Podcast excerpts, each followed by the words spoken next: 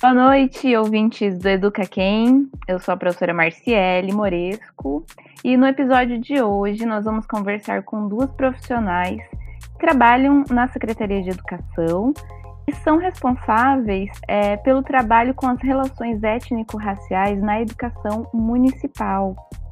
Fala aí, Lucas. Oi, Marciele. E aí, pessoal? Obrigado aí mais uma vez por, por nos ouvirem, né, acompanhar o podcast. Bem, hoje o nosso episódio aí tá com duas pessoas especialíssimas aí para parear, né? Mas eu vou deixar para professora Célia, né, a nossa coordenadora aí do, do, do projeto junto com a Marciele, apresentá-las, né, falar do que se trata o episódio. Mas hoje assim, adiantando para vocês, hoje tá bem massa, viu? Oi, pessoal, eu sou a professora Célia e eu tô muito, muito feliz e parceira aqui, porque hoje a gente tem duas mulheres fantásticas que desenvolvem trabalhos maravilhosos na Secretaria da Educação. E o Educa Quem, no mês de novembro, ele decidiu trabalhar com temáticas específicas à educação para as relações étnico-raciais. A gente vai ter dois episódios destinados à discussão dessa temática. E hoje, mais especificamente, a gente vai conversar com a professora Edcélia e com a professora Sara.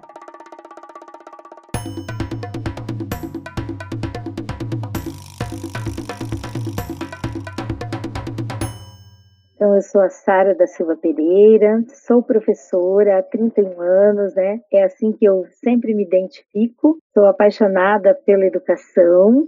Estou há 14 anos trabalhando na etapa da educação infantil, e este ano tive a oportunidade de estar à frente da educação infantil do município de São José dos Pinhais. Então, neste momento, eu estou diretora do Departamento de Educação Infantil. Também faço pesquisas na UFPR, atualmente estou doutoranda, né, na linha de educação. Muito obrigada, professora Sara, seja muito bem-vinda. E agora a gente vai conhecer um pouco mais da professora Edicélia. Edicélia, se apresenta aí para gente. Então, pessoal, meu nome é Edicélia Maria dos Santos de Souza, sou cidadã negra brasileira. Também sou professora, sou professora da rede municipal, educação especial em Pontal do Paraná. Fiz o, o mestrado em educação escolar quilombola e também o doutorado em educação escolar quilombola. Gosto muito das crianças, claro, e o meu sonho é, com essas duas pesquisas foi fazer a criação e a implementação da 10639 efetivamente no nosso país especialmente na minha cidade de Pontal do Paraná. Nós temos algumas questões sobre a implementação da 10 e da 11 que são bem, bem difíceis de acontecerem. Então, esse é o meu sonho e esse sonho eu consegui realizar esse ano na gestão atual do Pontal do Paraná, onde eu fui ouvida com o meu projeto Afrolite, que o Lucas aí é nosso, um dos nossos coordenadores. A gente começou esse trabalho lá na Universidade Federal de Martins e agora a gente está dando continuidade em Pontal do Paraná.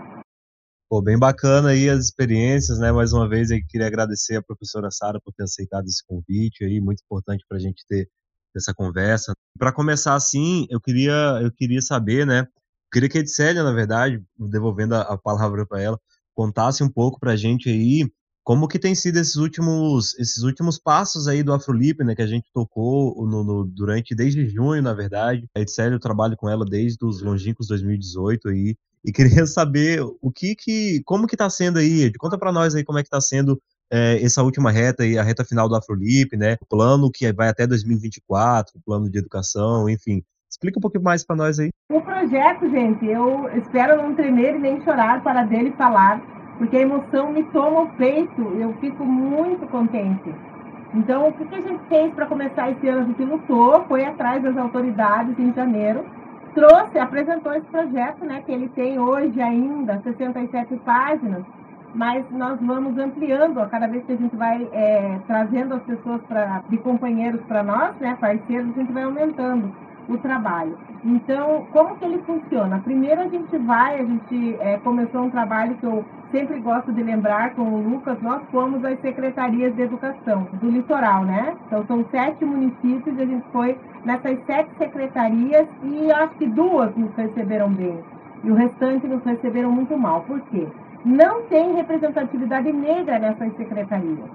E também eles não querem ouvir falar sobre a temática, eles querem ouvir falar sobre isso em novembro. Apenas uma semana ou duas, dois ou três dias de trabalho, de acordo com a instituição. O restante do ano não existe negro, não existe preto, não existe né, essa etnia.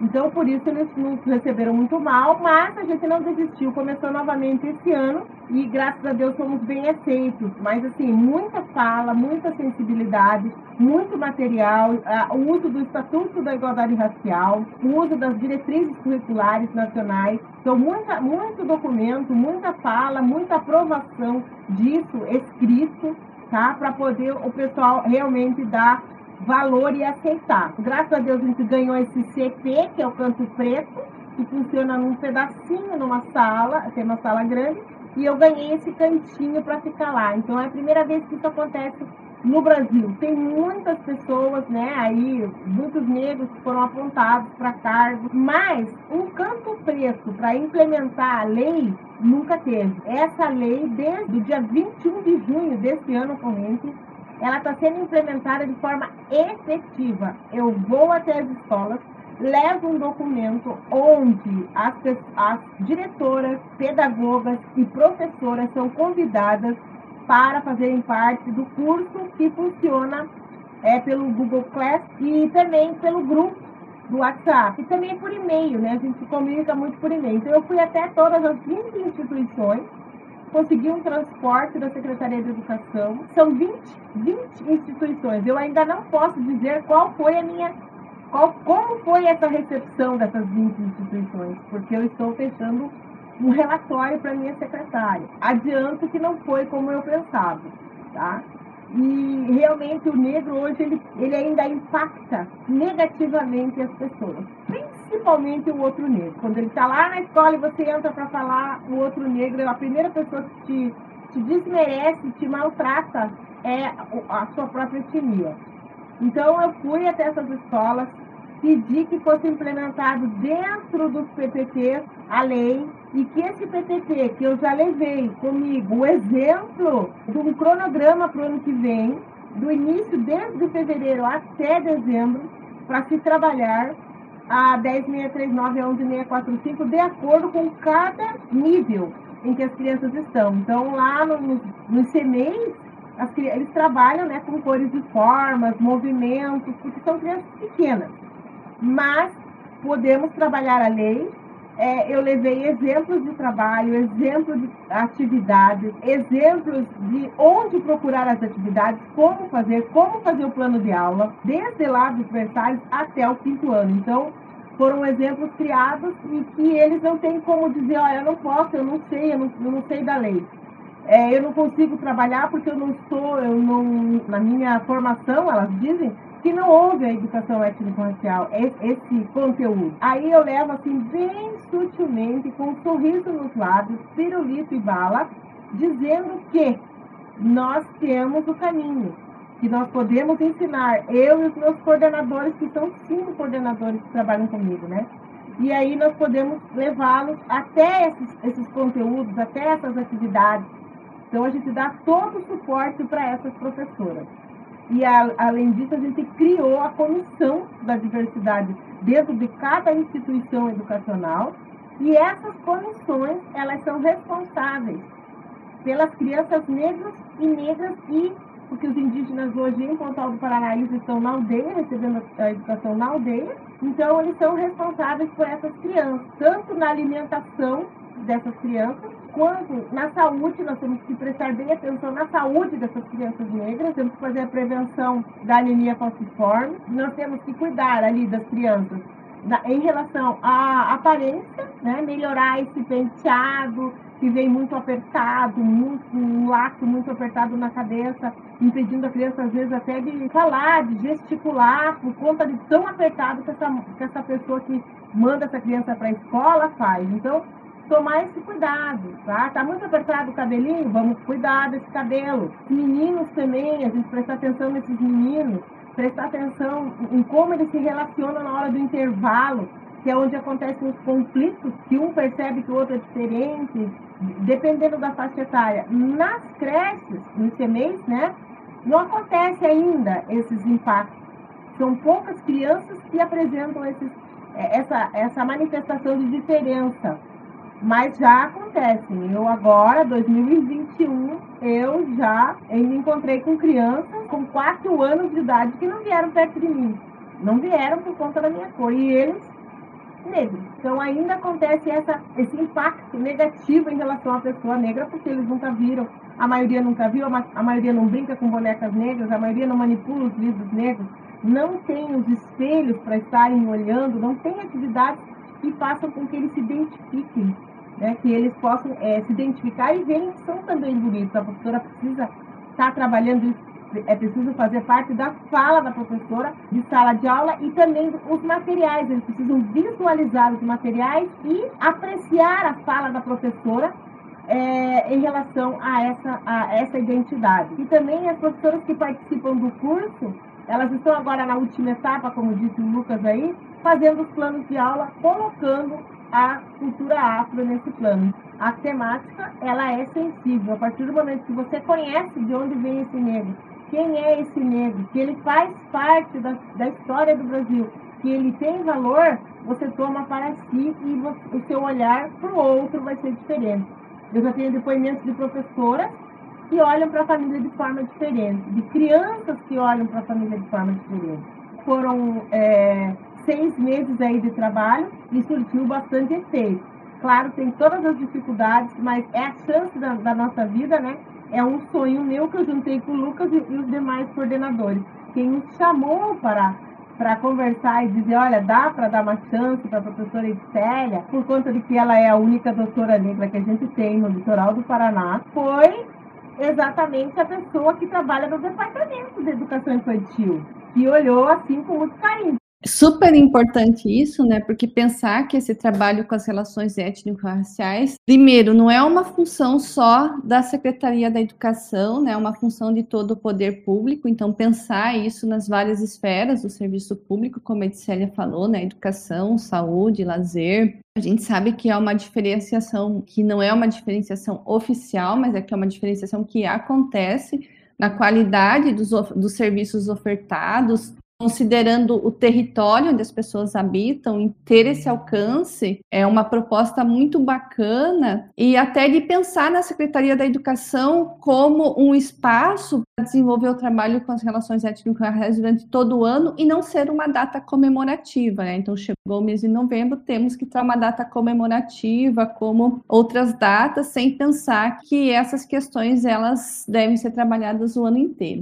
Agora eu queria saber da Sara. Sara, conta para a gente seu trabalho como diretora da educação infantil no município de São José dos Pinhais, um trabalho que está começando agora. Quais seus planos para os trabalhos que você pretende desenvolver? Conta aí para a gente.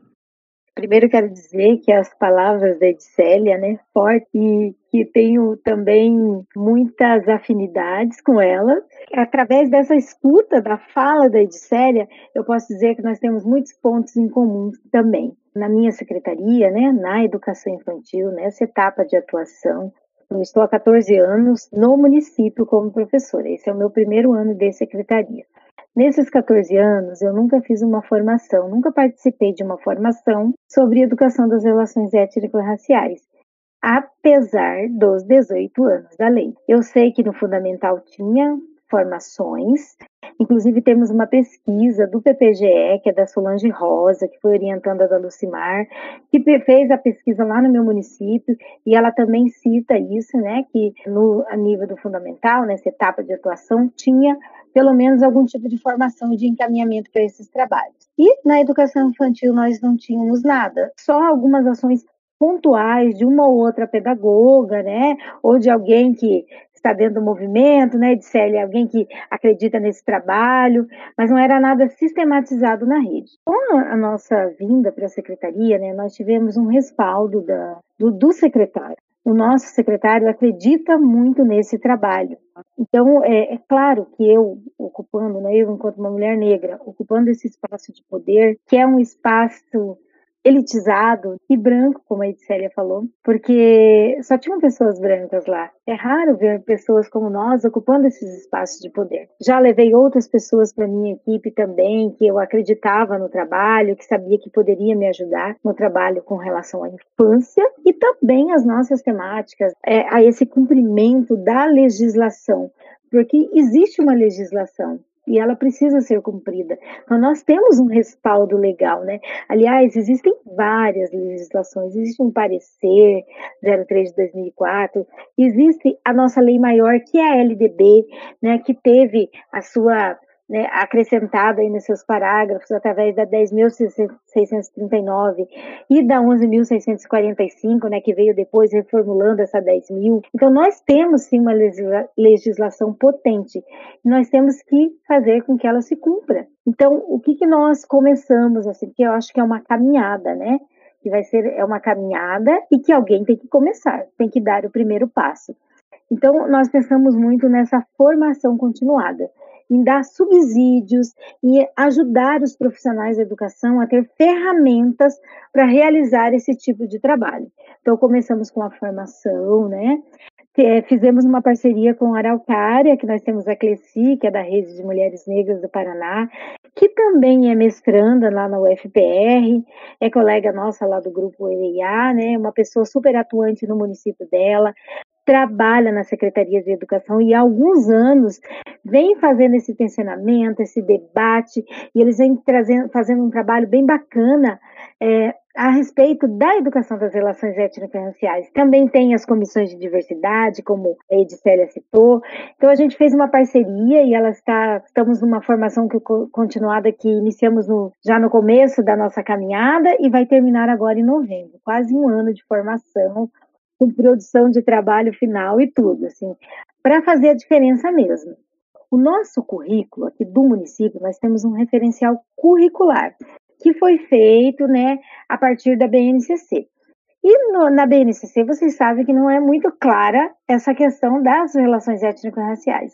O nosso referencial, que foi construído ano passado, também tem meia página assim, meia página, no meio de 700 e poucas páginas, que fala efetivamente da diversidade.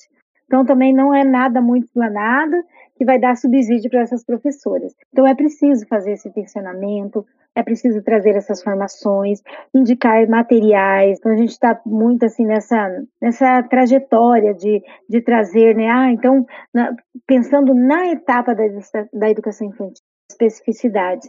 Então, os brinquedos, como olhar para esses brinquedos, incluir essa diversidade étnico-racial, né? Os tecidos, os livros de literatura infantil, que é a minha grande paixão, né? Como contemplar essa diversidade étnico-racial nesses livros para que as crianças tenham acesso desde bebê. Então, os bebês, as crianças bem pequenas e pequenas, terem acesso a esses materiais, para que a gente possa realmente fazer um trabalho efetivo. Né? Eu acho que esse é um começo, é um, é um salto, né? Assim como a lei, nós temos bastante críticas a respeito da implementação, temos, mas nós também temos que reconhecer alguns trabalhos que vêm sendo feitos, né? Já tivemos alguns avanços e temos que continuar avançando. Não podemos deixar de, de trazer essa, essa discussão, principalmente nós, Edicélia, né? Que nos encontramos nesses espaços que às vezes são almejados por muitas outras pessoas. Enquanto nós estamos aqui, a gente tem que lutar por aquilo que a gente acredita e poder fazer com que esse trabalho realmente aconteça. Eu digo que é uma grande responsabilidade, porque eu vejo que as pessoas veem em nós, quando nós estamos neste lugar, nesse espaço de poder, as pessoas veem em nós representação. Então, às vezes, eu chego na unidade e, a, e eu escuto de outras mulheres, de outras professoras, educadoras, você me representa, ah, esse trabalho que você faz ou elas vêm me mostrar, olha esse livro. Eu comprei esse livro pensando em você, porque eu escutei, a tua fala.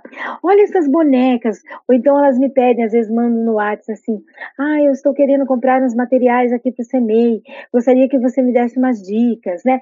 Ou então elas me mandam, eu conheci esse livro, mas eu achei ele meio pejorativo. O que, que você acha? Pede uma avaliação. Isso é bacana. Isso é resultado de um trabalho, né? E eu acho que é assim que nós vamos avançando. E eu espero continuar avançando aqui no meu município, Edicélia, tenho conversado com o nosso secretário a respeito das comissões de diversidade, fomos em Pinhais também fazer uma visita, e eu espero que essa seja a nossa nova conquista, viu? Encontrar na prática pedagógica o resultado desse trabalho, encontrar modificações dessa prática, é muito importante porque isso vai estimulando a continuar. Agora eu quero saber uma coisa de vocês duas, né? Trabalhar com relações étnico-raciais, desde as crianças bem pequenas na educação infantil, tem muita gente que vai dizer que a criança é inocente, que a criança não tem percepção das coisas, que a criança não faz as coisas por, por maldade. As crianças na, educa na, educação infantil, elas têm essa percepção do pertencimento racial, né? Como, como que é essa questão da racialização das crianças desde muito pequenas? Esse é um discurso muito forte, né? Nessa etapa de atuação. A gente sabe que as crianças, elas são, né? Elas produzem culturas, elas são atores sociais, elas participam ativamente do meio em que elas estão inseridas. E elas também reproduzem comportamentos que elas vivenciam. Então, eu sempre falo assim, né? Falava para as minhas meninas no CEMEI, dizia, é, cada família educa de um jeito. E chega ali naquele espaço, que é o espaço da sala, vai ser refletida aquela educação. Então, tem criança que vai trazer isso, sim, porque é o que ela vivencia. Assim como é aquela criança que vivencia a violência, maus tratos. Então, elas podem reproduzir, sim, esse racismo. Claro, muitas vezes não vão saber o que estão fazendo, não vão ter noção, mas cabe a nós, professores, explicarmos a elas, porque as crianças bem pequenas, os bebês, eles têm dificuldades assim para nomear os seus sentimentos sabe? Às vezes eles estão sentindo raiva, eles mordem, eles não sabem que aquilo é a raiva, ou que eles podem descontar aquela raiva de uma outra maneira. E nós que mostramos para elas, que explicamos, que nomeamos, a gente vai fazendo esses apontamentos. O mesmo acontece em relação ao racismo, que é diferente de, precon de preconceito, que é diferente de bullying, que é diferente de xenofobia, e às vezes a gente coloca num pacote só, não é verdade? Então, é, é nossa tarefa também fazer esses apontamentos. Na minha pesquisa, eu pesquisei né, crianças de 3 e 4 anos e fiz uma escuta do que, que elas pensavam, como que elas interagiam com a literatura que apresenta personagens negros. E no meio dessa pesquisa, né, que eu fiquei quase um ano nessa, eu percebi, né, eu constatei que as crianças, elas já têm noção do pertencimento étnico-racial. Elas já se identificam a sua cor, elas já identificam a cor do outro. E no local onde eu fiz a pesquisa, eu não percebi nenhum etiqueta social, de preconceito, né, deles estarem dizer que o colega era negro, mas em tom pejorativo ou de forma depreciativa.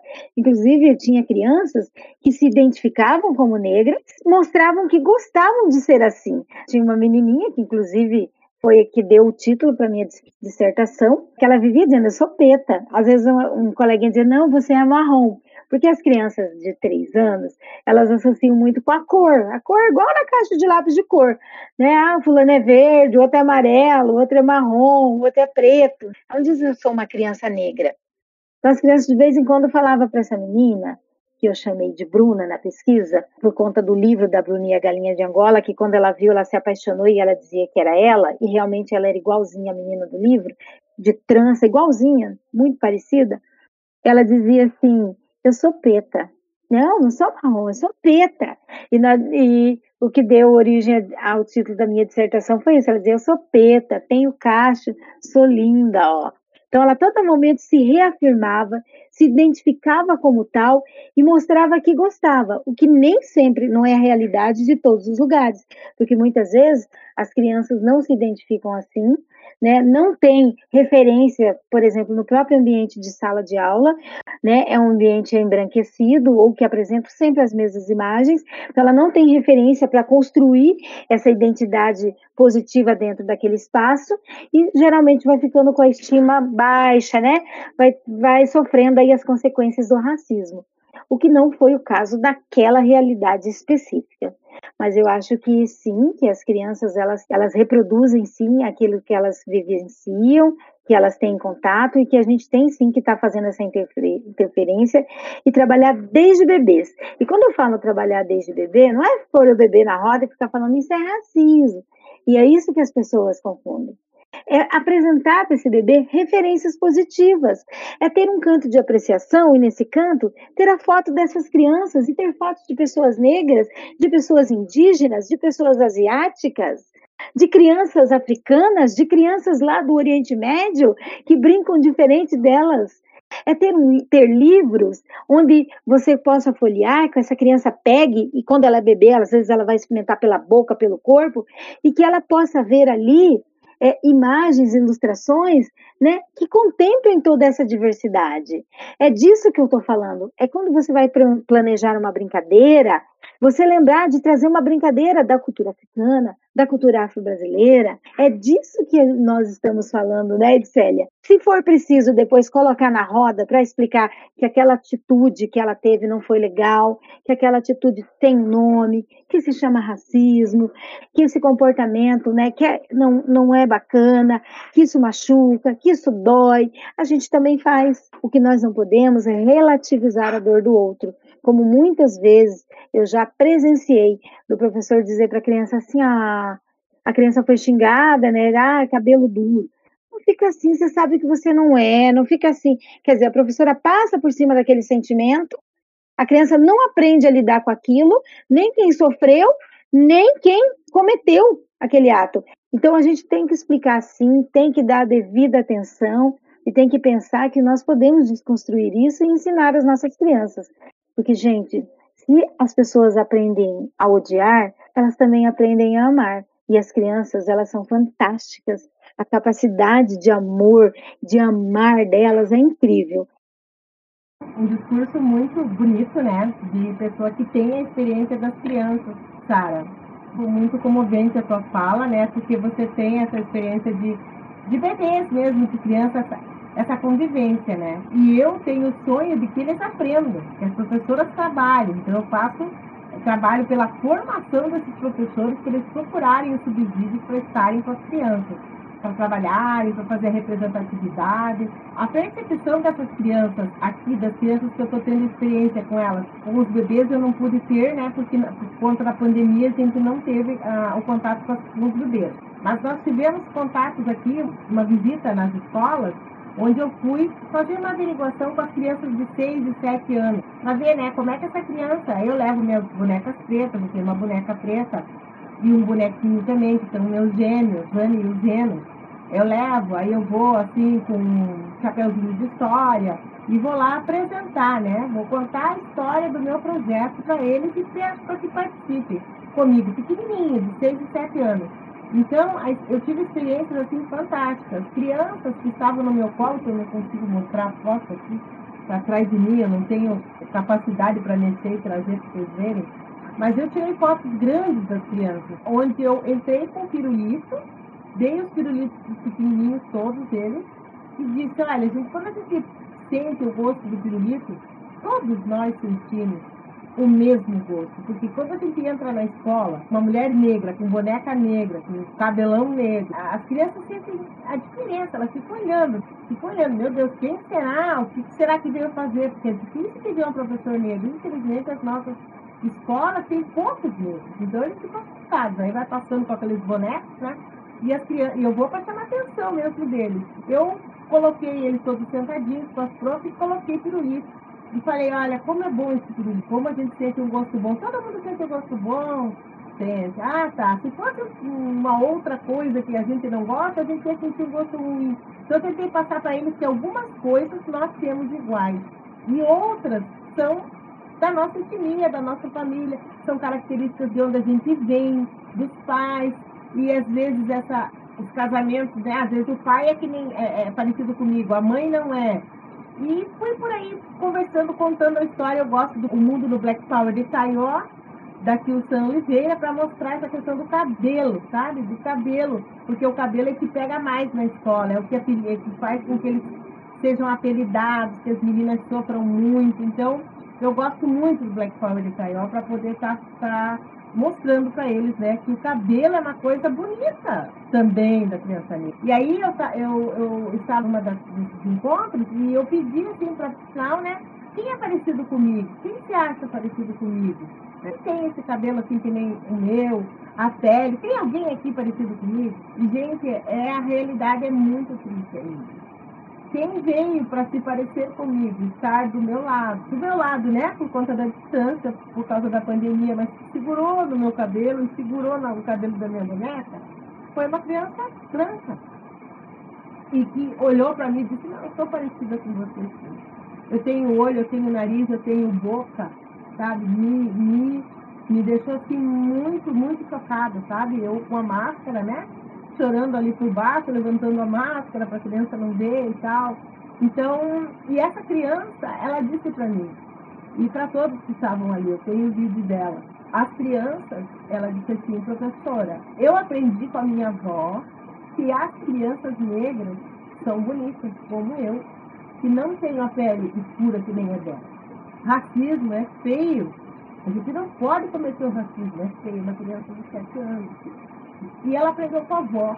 Então, diante da pergunta da Célia, a gente responde. E também complementando o que a Sara já disse aí, né? Com, muito, com muita propriedade, uma criança ela pode aprender a amar, né? E pode também aprender a odiar. Então, ela já vem com essa constituição de família. E aí, por isso que ela precisa chegar na escola e a professora e a comunidade escolar precisa desconstruir isso. É como diz a Helene Cavalheiro, no seu livro, que é do silêncio do lar ao silêncio escolar. Além dela tentar aprender na escola, que ela vai para aprender, ela vai para aprender a ler, ela tem que aprender a conviver com toda essa, com toda essa carga de diferença dos outros. Então isso é muito, muito difícil. A professora, as professoras têm que urgentemente estar com essa representatividade na escola. Precisa estar com a temática dentro do, do, PPT, dentro da PPC e dentro do PCD. A gente está aqui lutando para isso, para que no dia a dia delas, elas tenham essa fala. Também para criança negra, para criança indígena, para criança asiática, mas que ela fale e discuta isso. Discuta, olha, como é que somos nós, quem está na sala, vamos ver de onde você veio, olha só com quem você parece, mas estar com esse discurso para que a criança negra esteja sendo representada. Eu fui numa escola, em Semeja, diretora fantástica, maravilhosa. Ela disse, olha, é, respeitem o que a professora de Célia vai dizer. Por favor, nós temos que trabalhar. É uma escola de Pontal do Paraná, bem pertinho da Ilha do Mel, bem lá em Pontal do Sul, onde a população negra das crianças aumentou muito por conta de, de virem as empresas de fora para fazer as, as, plataformas lá. Então veio muita gente da Bahia. Gente, as crianças são negras, as crianças usam penteados diferentes, as crianças vieram com os cabelos mais arrumados, elas soltam os cabelos por conta da região delas. E eu achei lindo ela dizer, olha, Célia, nós precisamos de você para aprender a trabalhar e aprender a conviver com esse olhar diferente dessas crianças. Deve ser um, um trabalho muito grande é, essa função de trabalhar com as relações étnico-raciais ser destinada quase que sempre para as pessoas negras. E é como se as pessoas brancas elas achassem, eu não sei se a palavra é achassem, mas considerassem que isso não é função delas. E eu falo isso do lugar de uma, de uma mulher branca que trabalhou em Secretaria da Educação e que nunca, nunca trabalhei com essas questões étnico-raciais. A gente percebia isso, né? Minha função era trabalhar como psicóloga na Secretaria de Educação, né? Seria importantíssimo que eu tivesse trabalhado com essas questões, mas entender, hoje entendendo, né, como que o racismo age, como que o racismo opera, né, eu estava produzindo e reproduzindo o racismo institucional ali dentro dessa Secretaria da Educação. Ouvindo vocês falarem, me parece que ainda hoje a função de trabalhar essa questão fica que não oficialmente destinada às pessoas negras, mas ela isso acontece. Ninguém diz que é para ser assim, mas é, acontece dessa forma. Então eu queria saber de vocês, né, qual é o papel das pessoas brancas no trabalho com as relações étnico-raciais, trabalho antirracista. É uma luta de todos nós, né? Enquanto as pessoas continuarem acreditando que essa responsabilidade, que essa luta que essa, esse poder de mudança é apenas das pessoas negras, não haverá mudança, né? As mudanças não serão consistentes. Então é uma luta de todos, todos têm que estar engajados nessa luta. E não basta dizer que é, você não é racista. É preciso ser antirracista. É preciso efetivar esse antirracismo. É preciso é, viver isso, é preciso comungar isso, né? Esse, esse, discurso que a pessoa apresenta. Então, através de práticas, de ações. Então, é uma luta de todos. Eu aqui no, no município, eu já consegui engajamento de várias pessoas. Então, nós temos uma educadora aqui, que é uma mulher branca, que começou a fazer um curso que o NEABI, da UFAC, que eu participo, ofereceu, que foram meses de curso, que o uns quatro, cinco meses de curso. Então, assim, foi muito bacana, foi um curso de extensão. Ela se, se identificou com a temática e já começou a trabalhar e movimentou toda a minha rede com educadoras, professoras, trouxe o curso para a unidade dela e agora está super engajada, está é, lendo, pedindo indicações de leitura, tem emprestado livros para ela e está assim fazendo essa parte, reconhecendo esse lugar de privilégio, ela sempre fala isso para mim, tenho reconhecido e aprendi isso lá no NEABI e tenho se engajado nessa luta. E é isso que a gente espera de todos, de todas, porque é uma luta de todos nós, senão não vai ter mudança a nível de sociedade. E é uma responsabilidade muito grande quando fica a cargo de uma ou outra pessoa, e sempre das pessoas negras. Então tem que partir para a prática. O que, que eu posso fazer? Quais são as ações? Então, pessoal, isso mesmo. O que eu acho é, da questão do papel das pessoas brancas é que elas estão no poder. As pessoas brancas ocupam a, a maior parte da sociedade brasileira. Então, são elas que são as secretárias de educação, são as, a, aquelas que conseguem se eleger como prefeitas, estão no, no âmbito político, que é a parte onde a gente precisa desse direcionamento político para poder a gente atuar. Então, se não fosse essa branquitude que olha para nós com respeito, porque olha para a pessoa negra com respeito para poder dar oportunidade. Porque eu, em quatro, seis anos, eu não consegui falar com ninguém da, da gestão anterior, né? Dos dois mandatos que eu tive no município. Eu nunca consegui entrar na sala de prefeito, eles não me recebiam, sala da secretária de educação, ou se me recebia, me recebia muito rapidamente, porque eu não conseguia nem terminar de falar. Então, assim, eram situações de, eh, das pessoas brancas, né, que a gente fala, não dá oportunidade para a gente enquanto negro. Mas tem pessoas que são é, brancas, mas têm é, esse respeito conosco tem essa sensibilidade de saber que nós temos que ter oportunidade, que a nossa história, ela também é relevante, ela também é importante para o nosso país. Que nós precisamos de apoio para poder estarmos atuando. Então, esse respeito que algumas camadas sociais brancas têm por nós é que faz com que nós é, estejamos aqui. E, e, em poucas pessoas, né? nós somos em pouquíssimas negras num espaço desses. É bem pouca oportunidade que a gente tem. Então, nós somos lutadoras, né? Eu sou uma pessoa que eu sou lutadora, vou até o fim. Eu acho muito importante isso tudo que a Edcélia falou, que a Sara falou, assim, no sentido de que é, é, a branquitude, mesmo assim, ela como uma, uma tecnologia muito eficaz, na real, de, de despersonalização, de alienação, assim, do, do, do, de um sujeito, né, da construção de um sujeito aí racializado, na real, né, nem do sujeito negro, mas é de um sujeito racializado, porque a branquitude tem, né, é, tem, tem em si aí, carrega já na sua gênese de formação, né, colocar-se como padrão, né, nós somos, é o homem, né, o homem branco, universal, né, até mesmo dentro das correntes, de correntes feministas, né, é o feminismo, né, mas espera aí, é um feminismo liberal, um feminismo branco, é um feminismo que defende o quê, né, quem são essas mulheres aí que estão sendo ajudadas por, por algum por algum desses tipos de correntes teóricas. Então a branquitude ela é um é processo de, de alienação muito forte assim e muito eficaz na real, né? É eficaz no sentido de que existem pessoas pretas aí que elas não são, que elas não estão, ou que elas não são, têm coragem, que elas não são capazes de, de se reconhecerem, de se aceitarem assim, né?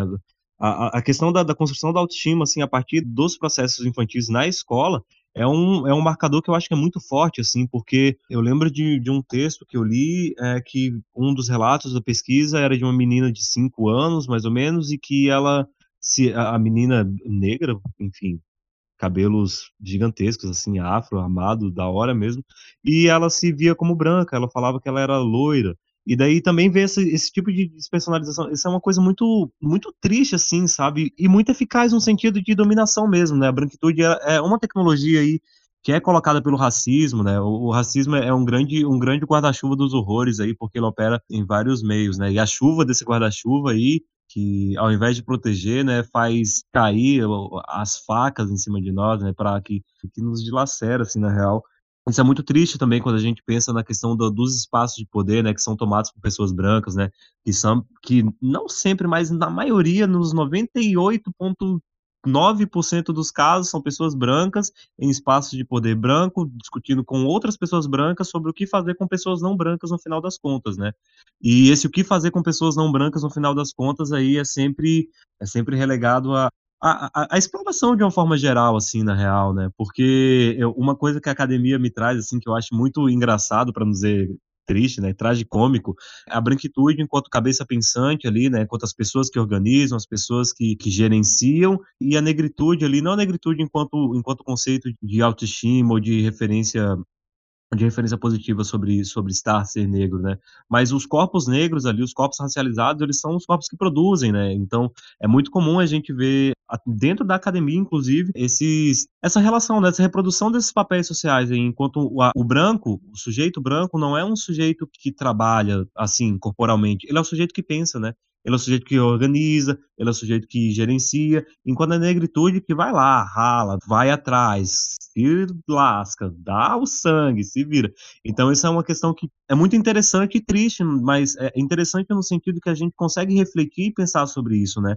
E para além dessa reflexão também, é quando quando, quando eu, eu me vejo na real nesse processo de tornar-se negro, assim, no sentido de que é um processo de destruição de autoestima muito terreno, assim, na real, sabe?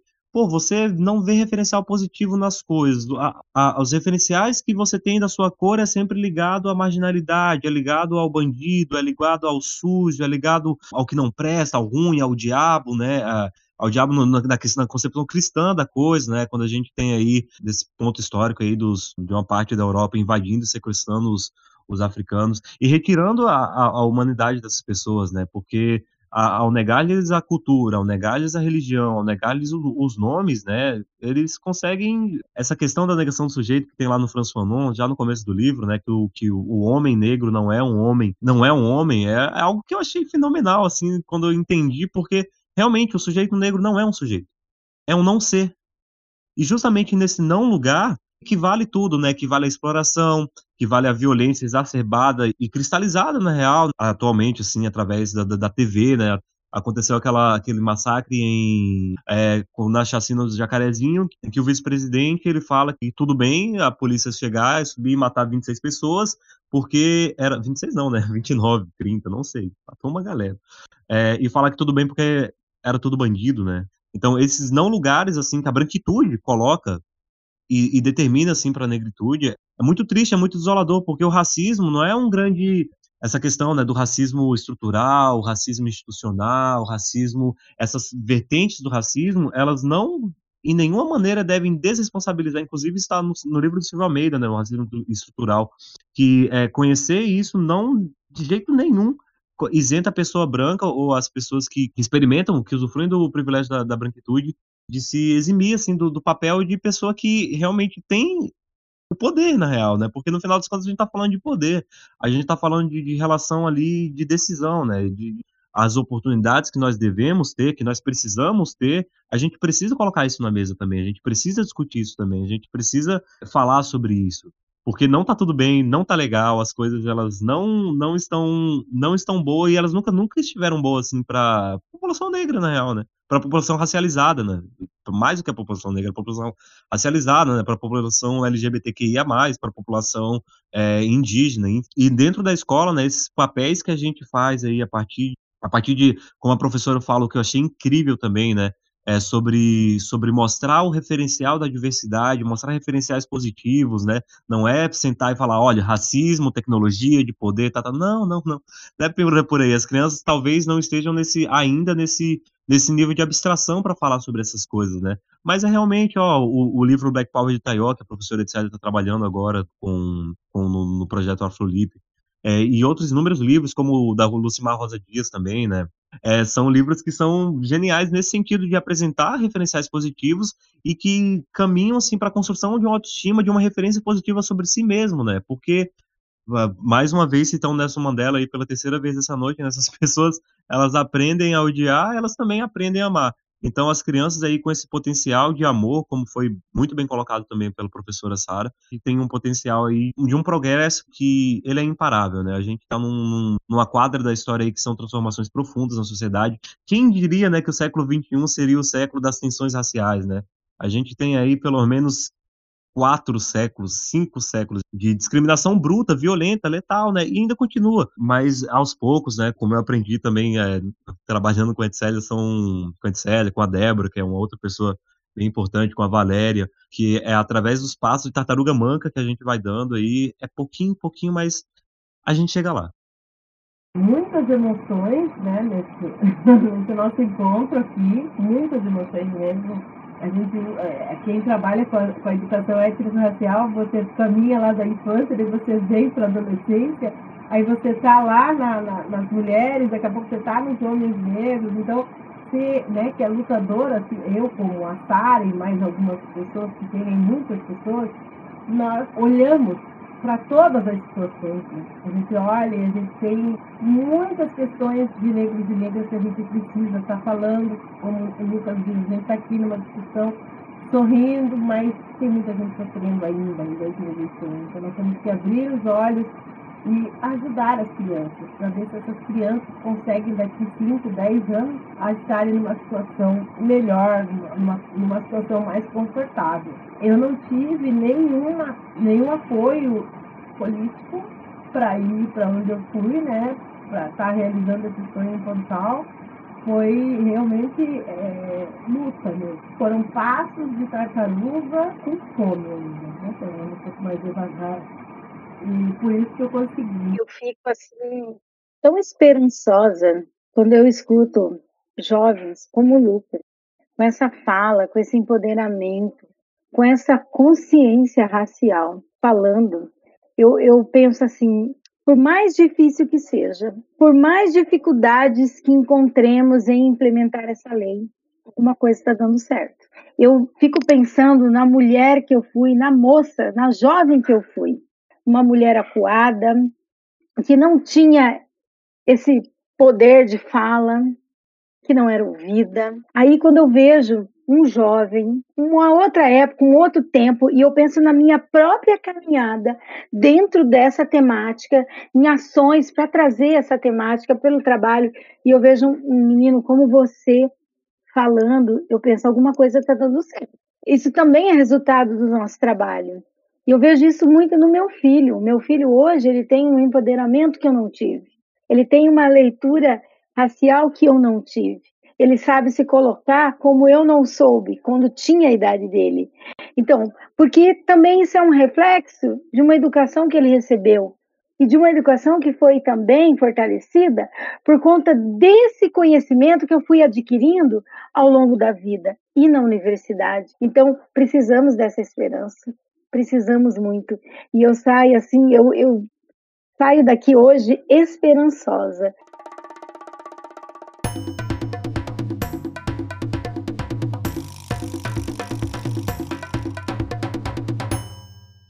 Massa, gente. Obrigado. E com certeza isso aí é um, trabalho que é nosso, na real, né?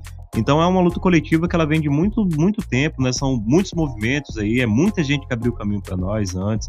Antes de mim tem vocês, antes de vocês tem outras pessoas, antes das outras pessoas tem outras pessoas e assim sucessivamente. Eu acho que, que, essa, que essa questão da esperança aí também, o Paulo Freire traz lá, né? O verbo esperançar.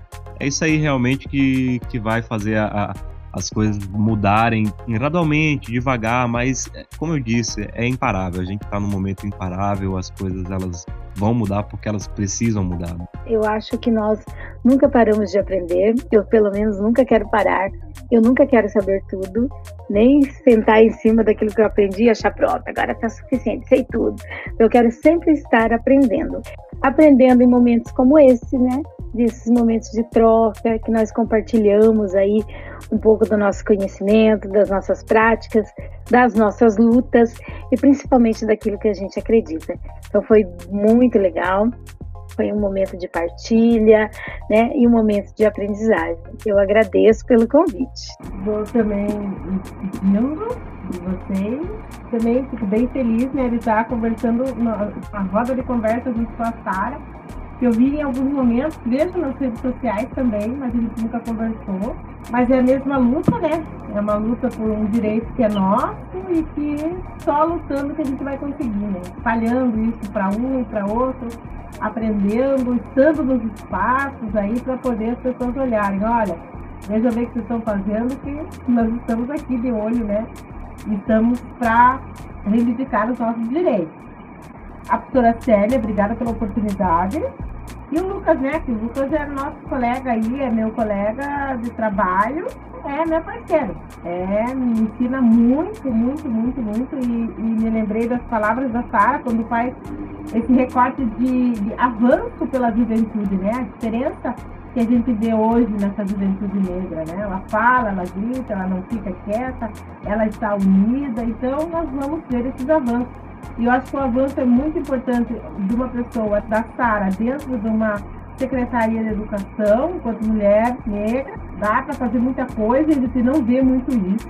Né? Então eu quero agradecer a oportunidade e eu espero um dia vê-las de perto, todas vocês, tá bom? Né? Fora a pandemia, a gente quer só alegria, tá bom? Um dia a gente se encontra. Obrigada, gente. Valeu muito.